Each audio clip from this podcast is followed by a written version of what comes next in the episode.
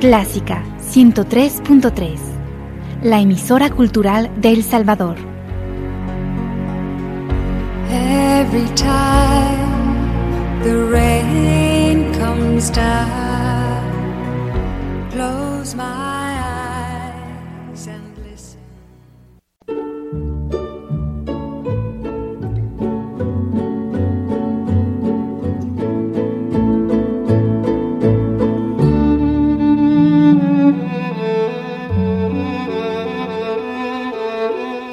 Usted sintoniza Clásica 103.3.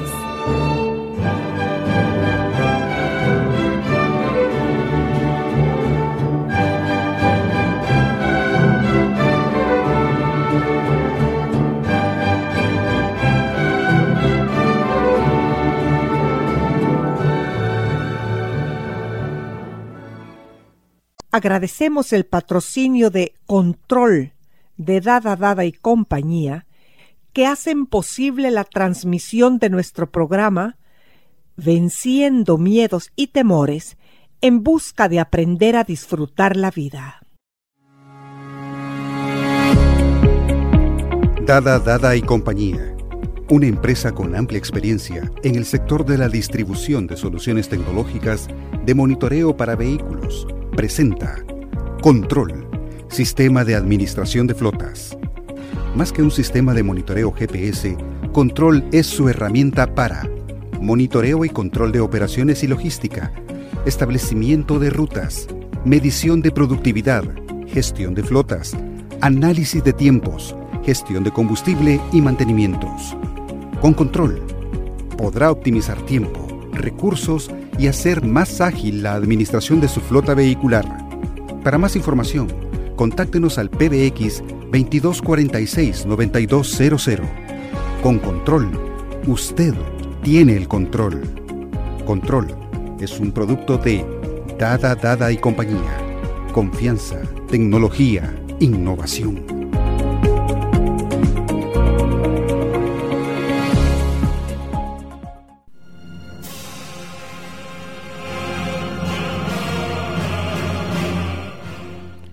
El día o la noche, lluviosos o áridos, nosotros y ustedes que nos escuchan, estamos complacidos y tranquilos para atender y asimilar nuestro programa, ya que el cerebro que está en constante cambio y movimiento necesita atención y cuidado para llevar una vida de mejoría con el paso constante del tiempo, de los minutos, de los días, de los años. Fabiola, en nombre de Radio Clásica y mío, un caluroso saludo de bienvenida de nuevo. Pues muchas gracias por tu bienvenida y por recibirme de nuevo en el programa de hoy. Fabiola, contanos por favor lo que vamos a tratar este día. Si no me equivoco, antes de entrar al estudio me dijiste que era el maltrato entre los seres humanos. Claro, fíjate, llamarlo así, ¿verdad? Es una forma muy abarcativa de hablar sobre el maltrato que unos a otros nos causamos. Porque aún fíjate las personas que no practican el maltrato como algo habitual, como parte de su vida, todos en algún momento nos hemos maltratado. Hemos dicho algo ofensivo, hemos levantado una crítica que no tenía sentido o desmedida todos en algún momento hemos descalificado a alguien. Es decir, que el ser humano en general puede en cualquier momento expresarse de otro en una forma que representa el maltrato verbal. Y es a lo que nos vamos a ceñir más en el programa de hoy, el maltrato verbal, porque quizás la forma más común, la más difundida y la más tolerada y la que con más dificultad se borra de nuestro cerebro. Exacto, fíjate, porque el mensaje de lo recibido se guarda y queda. Y el mensaje de lo que se recibe puede conectarse con otros mensajes que quizás se recibieron en la niñez o en el pasado de la persona. Y esto lo que viene es a reforzar ofensas o sentimientos de inferioridad heridas, ¿verdad? Viene a, recalcar y a dañar aún más heridas que han sido creadas. A reabrir la herida. Exacto. Y lo que nos da inseguridad. Así es. Así que fíjate una forma de maltratar que puede parecer muy sutil, como tú habías dicho antes, puede parecer como muy disimulada y como muy extendida, y es la competencia. Si tú haces algo, yo lo haré mejor. Si tú hiciste esto, yo haré más de lo que tú hiciste. Y eso no solo es en el campo laboral, eso es en todos los campos. Claro, y tristemente se da en el campo de las relaciones afectivas. Porque en el campo laboral, fíjate, el, el, mundo de la competitividad, de la competencia, puede ser hasta entendido como normal y se tolera más esa competencia. Pero cuando esto se da entre amigos, entre familia, entre la pareja, entre padres e hijos, esto tiene otra connotación. Entre hermanos, entre amigos, entre amigas. Así es, porque al competir le estamos diciendo al otro, yo soy mejor que tú y te lo voy a demostrar. Entonces empezamos a correr esa carrera en la que queremos demostrarle al otro que somos superiores a él. Y detrás de todo eso, ¿qué hay más? ¿Miedo e inseguridad o vanidad? Pues las tres cosas. Fíjate, hay inseguridad. La inseguridad está siempre en la base de cualquier forma de maltrato. El temor, el miedo. El temor a ser insignificante, el temor a no ser valioso, a no tener importancia. Y definitivamente entra la vanidad como un defecto del carácter. Entra la necesidad de destacar. Porque el ser humano siempre está pensando en ser aprobado, en ser querido, en ser aceptado. Pero yo creo que debemos de reflexionar, Fabiola, que tenemos diferentes cualidades. Yo no puedo tener mis cualidades mejor que las de. Tengo diferentes. Así es, fíjate, y en la competencia la persona tiene esa necesidad, como tú has dicho, de destacar por encima de los demás. Una cosa es que tú quieras brillar con luz propia, cada persona tiene un valor intrínseco, tiene cualidades, tiene habilidades, dones. Cada persona es un compendio con, lo, con el cual esa persona necesita descubrir cuál es su propósito y vivir ese propósito de vida personal. Cuando nos enfocamos en esto, la competencia ya no tiene sentido porque cada uno se enfoca en ser lo que es, en brillar por lo que él o ella es, y cada uno tiene una luz propia con la cual puede brillar. Pero en la competencia es como si no quisiéramos que nadie más brillara, solo yo, solo mi persona, solo mis habilidades, solo lo que yo tengo. Y entonces buscamos opacar a otros. Por eso el mensaje es, yo sí, tú no. Y ahí entra otra forma de maltrato verbal que es la desigualdad. Cuando buscamos, fíjate, que los demás se sientan inferiores a nosotros. Nosotros somos mejores, somos superiores, tenemos ventaja en lo que sea y de la forma que sea. Y esto se da mucho en el maltrato de la pareja, se da mucho dentro del maltrato en la vida de pareja buscar la desigualdad para demostrarle el uno al otro la superioridad.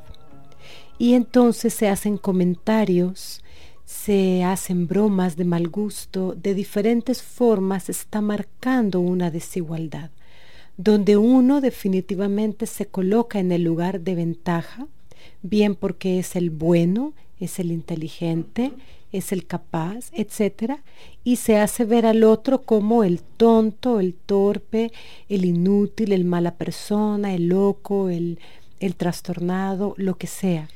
Fabiola, pero eso me da la impresión de personas maltratadoras. Claro, claro. Estamos hablando de que el maltrato puede tomar una forma sistemática, es decir, formar parte del equipamiento de la persona con el cual se relaciona con los demás. Pero también existe aquella forma de maltratar ocasionalmente, como decíamos al principio, en el que Todos podemos caer. Mucha gente dice, y a mí me ha pasado, yo dije eso porque estaba muy enojado o muy enojada.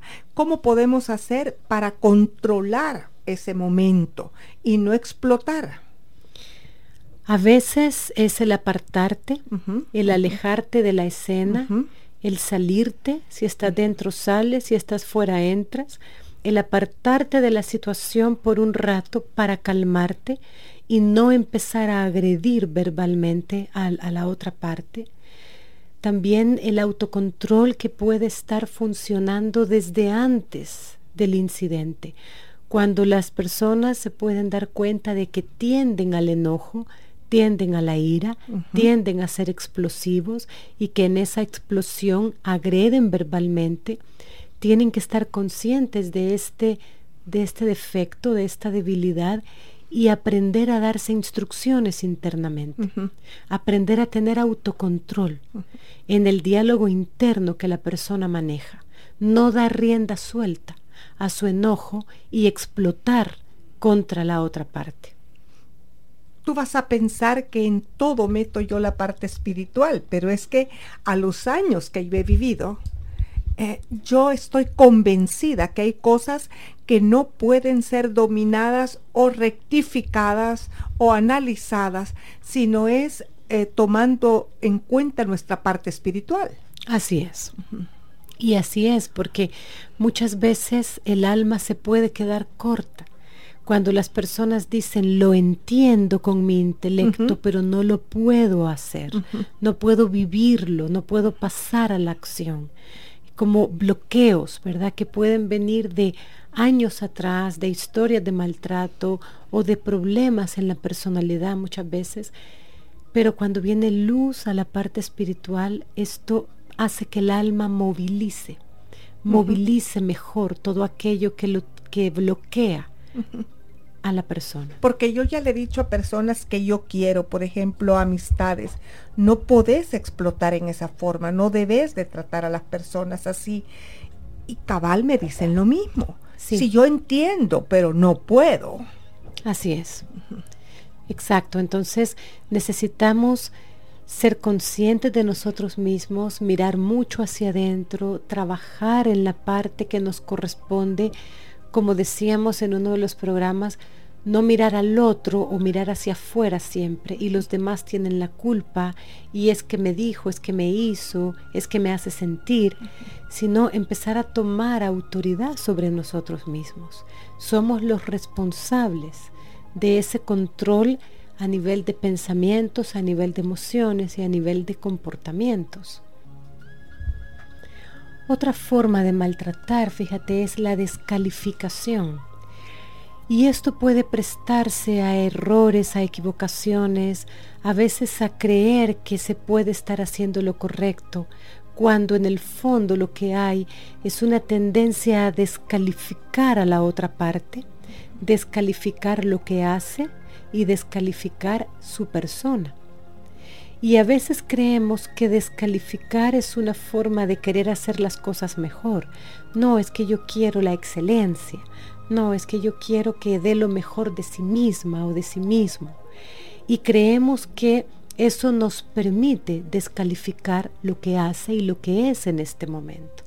Y puede suceder, Fabiola, que muchas veces el maltrato verbal viene porque la persona tiene cóleras o eh, iras em, no escondidas, sino que Guardadas.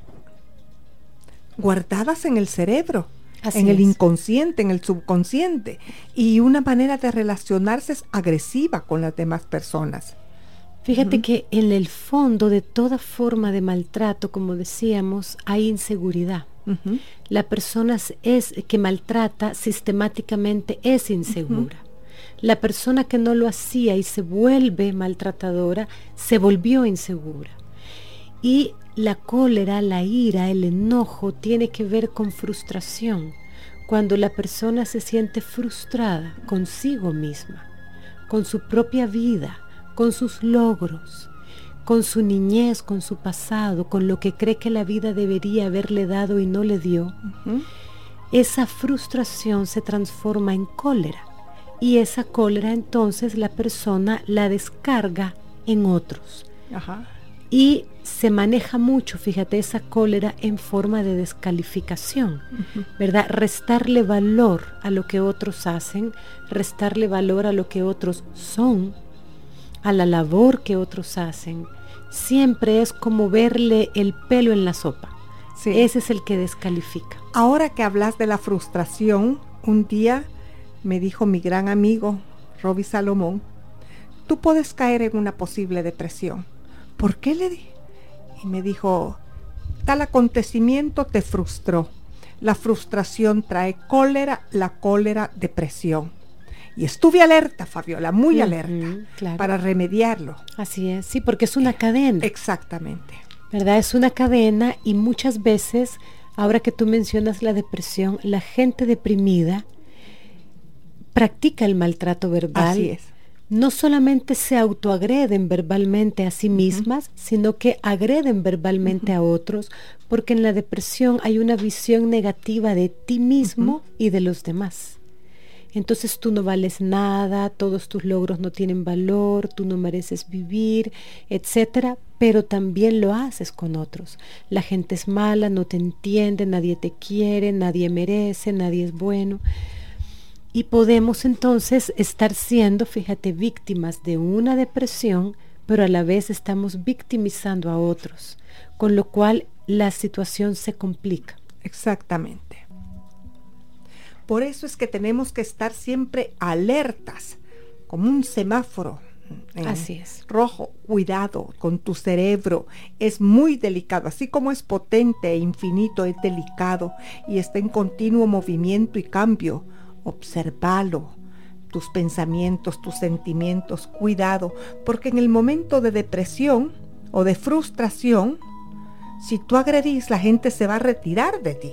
Y entonces vas a sentir mucho más grande tu frustración. Así es, aunque no toda la gente que maltrata verbalmente o en otras formas a los demás no siempre es porque está deprimida. Así es, por eso está en, esas ramificaciones que tiene el cerebro. Así es. Para analizarlo, observarlo, cuidarlo. Exacto. A veces son defectos del carácter que se han exacerbado con los años, que se han practicado como hábitos negativos que se van fortaleciendo. Otra de las formas, fíjate, de maltratar es la negación y la minimización o la trivialización de lo que le pasa a otros o sobre la vida de otros en cualquiera de sus ámbitos, en cualquier aspecto, ¿verdad? Cuando nosotros negamos, fíjate, cuando alguien dice, ah, es que yo hablé contigo, ¿te acuerdas que te dije tal cosa? No, no me dijiste. No, eso no es así. Y negar lo que el otro dice. Es como si grabáramos sobre las palabras del otro la palabra no.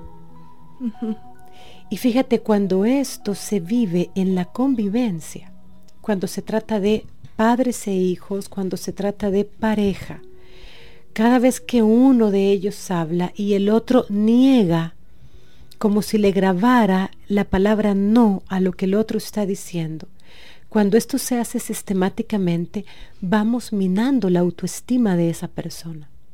la vamos volviendo tan insegura como nos sentimos nosotros. ¿Verdad? Partiendo de la base del que el que maltrata es inseguro, está sistemáticamente tras, trasladando su inseguridad a la persona a quien está maltratando. Entonces llega un momento, sobre todo cuando se trata de hijos, cuando se trata de niños pequeños, que si su papá y su mamá cada vez que dice algo lo niegan, lo minimizan, le quitan valor, entonces definitivamente llega a asumir que él no tiene valor, que él es un ser insignificante o menos valioso que los demás.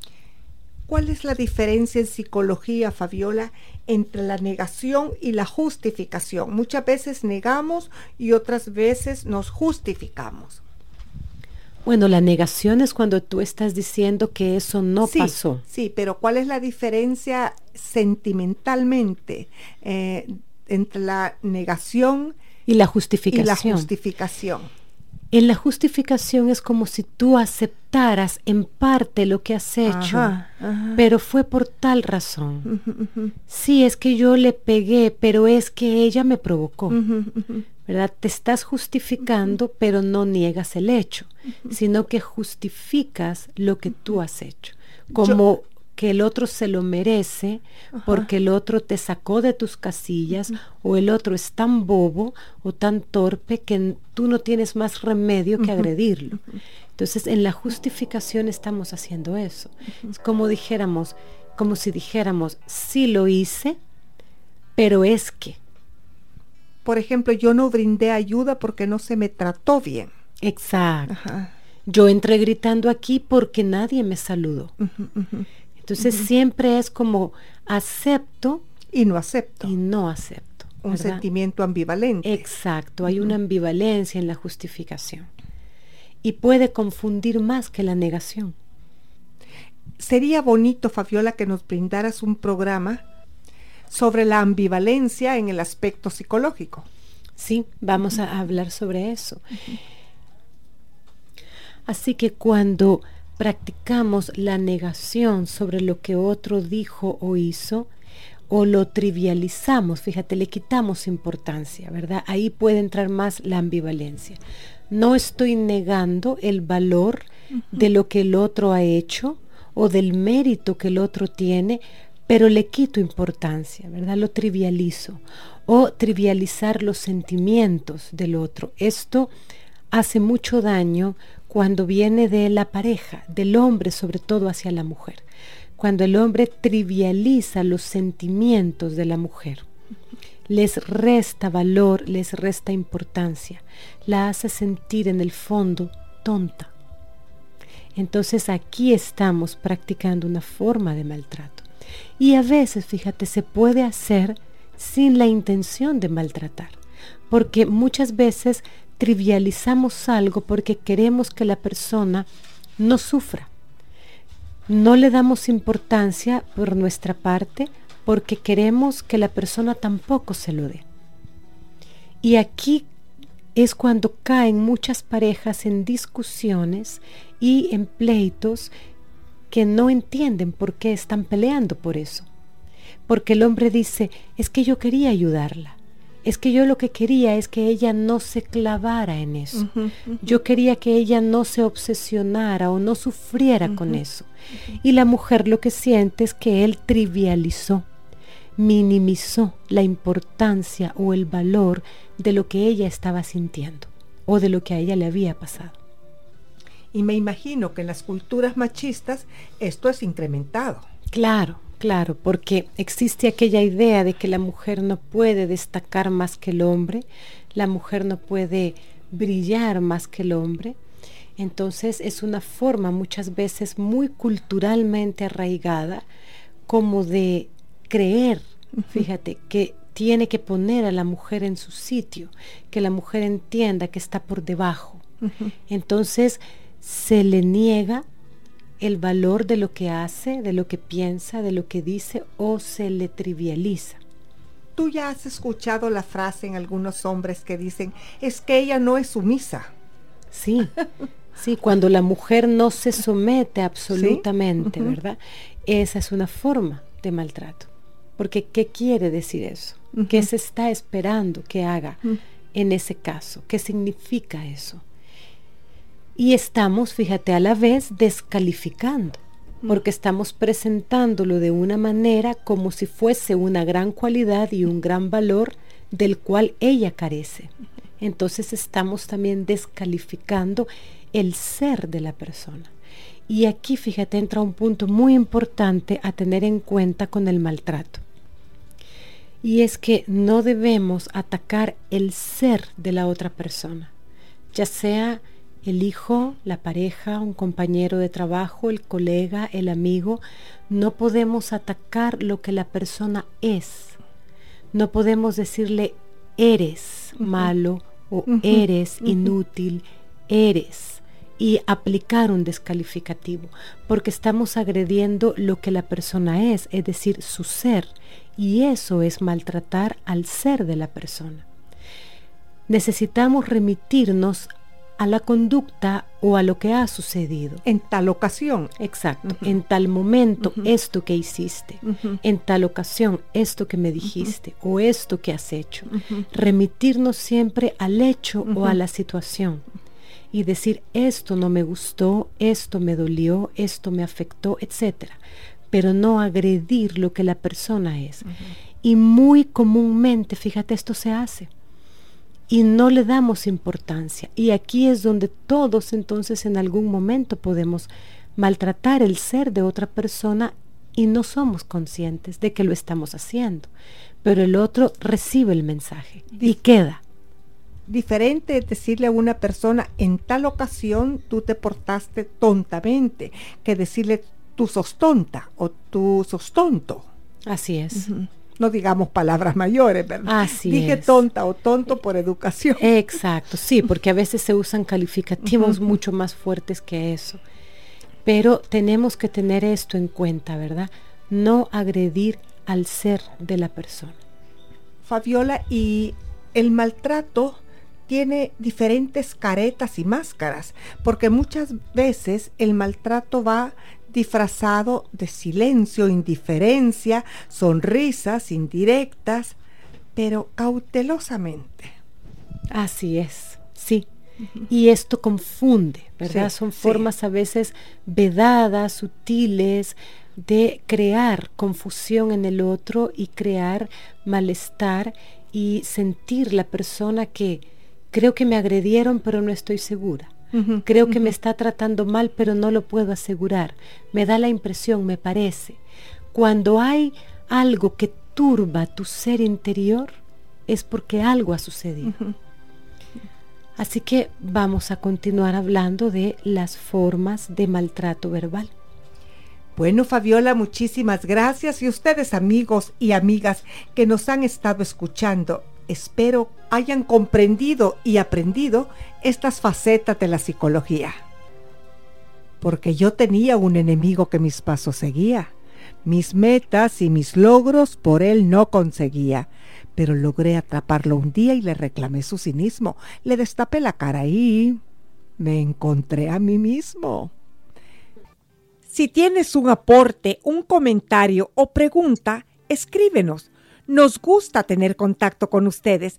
Nuestros teléfonos 2246 9348 y 7910 4175. Que el Todopoderoso los ilumine y los bendiga. Y recordemos que el fruto de la justicia es la paz y el fruto de la equidad, la seguridad perpetua. Hermoso, ¿no? Hasta el próximo programa.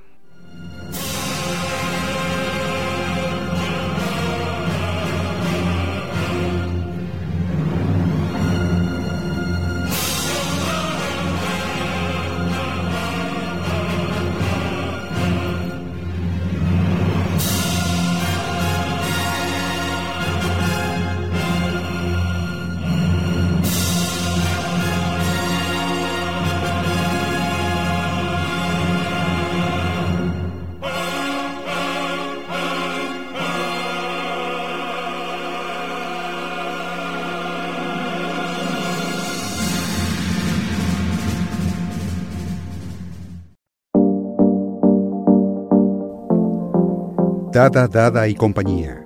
La tecnología en sus manos por más de 93 años presenta MedHouse. Soluciones tecnológicas médico-hospitalarias.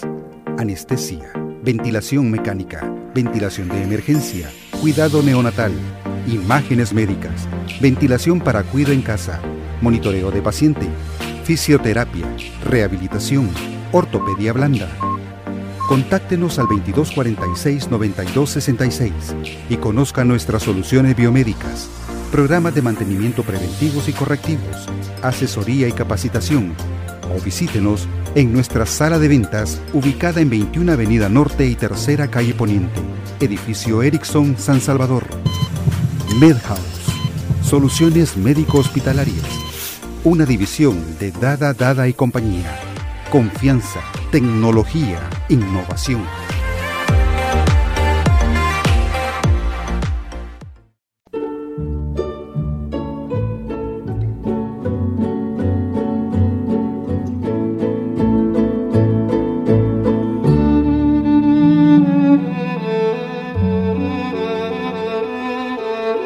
Usted sintoniza Clásica 103.3.